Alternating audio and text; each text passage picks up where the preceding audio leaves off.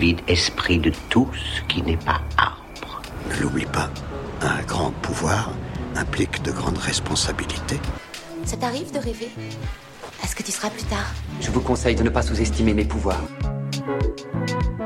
Hello les amis et bienvenue dans Lift Your Mindset.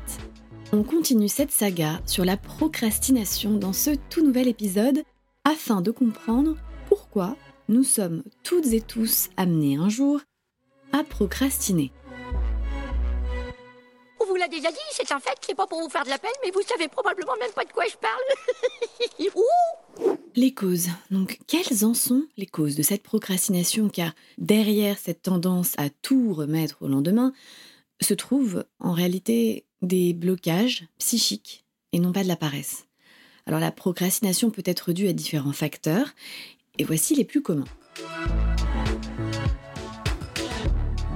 La première explication à la procrastination est une forte volonté de réussir qui est surpassée par une encore plus puissante peur de l'échec. Alors le tout nous empêche ne serait-ce que de commencer une tâche. Donc ainsi, premier facteur, la peur. La peur, c'est vraiment cette grande stratégie psychologique que l'on met en place pour nous protéger. La peur d'agir, c'est-à-dire que nos actions puissent causer des problèmes encore plus graves que si on ne fait rien, et finalement on reste dans l'immobilisme le plus total.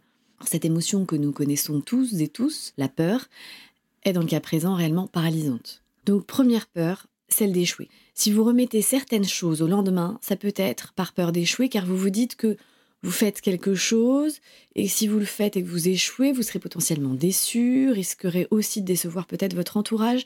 La solution qui nous protège est donc de ne rien faire du tout plutôt que de se confronter à un possible échec. Deuxième peur, celle de réussir.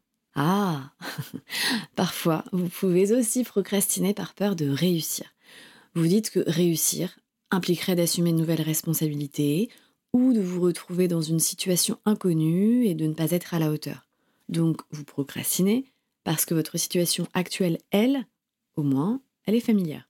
Vous restez ainsi dans votre zone de confort, de peur de, de responsabilités nouvelles qui pourraient accompagner votre succès.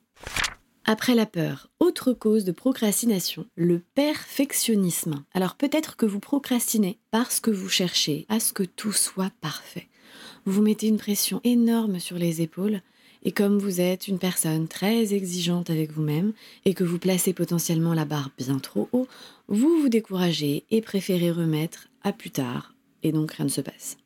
Et là mon tips que je vous avais déjà dévoilé dans un précédent épisode, c'est fait est mieux que parfait. Je répète, fait est mieux que parfait. Et vraiment, je vous le dis, car c'est un truc qui s'est passé pour euh, ce podcast, Lift Your Mindset, à vouloir que tout soit parfait, prêt au top avec l'identité sonore, le jingle, la communication sur tous les réseaux, des milliers d'écoutes.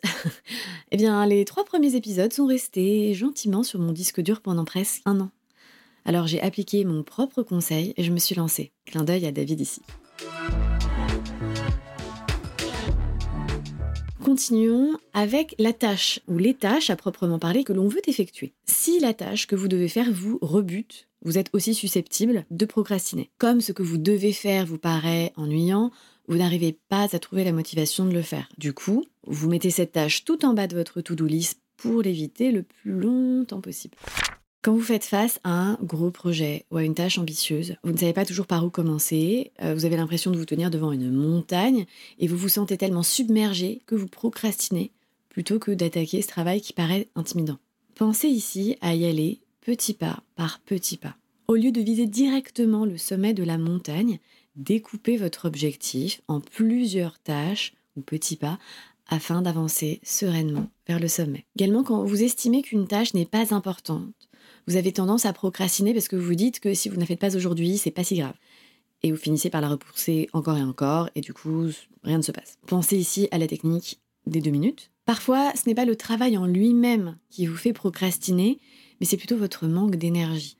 Alors, si vous traversez une situation difficile émotionnellement, vous êtes malade ou fatigué par exemple, vous aurez évidemment plus de mal à vous mettre au travail et vous aurez donc tendance à remettre au lendemain. Donc reposez-vous, bonne nuit de sommeil et c'est reparti.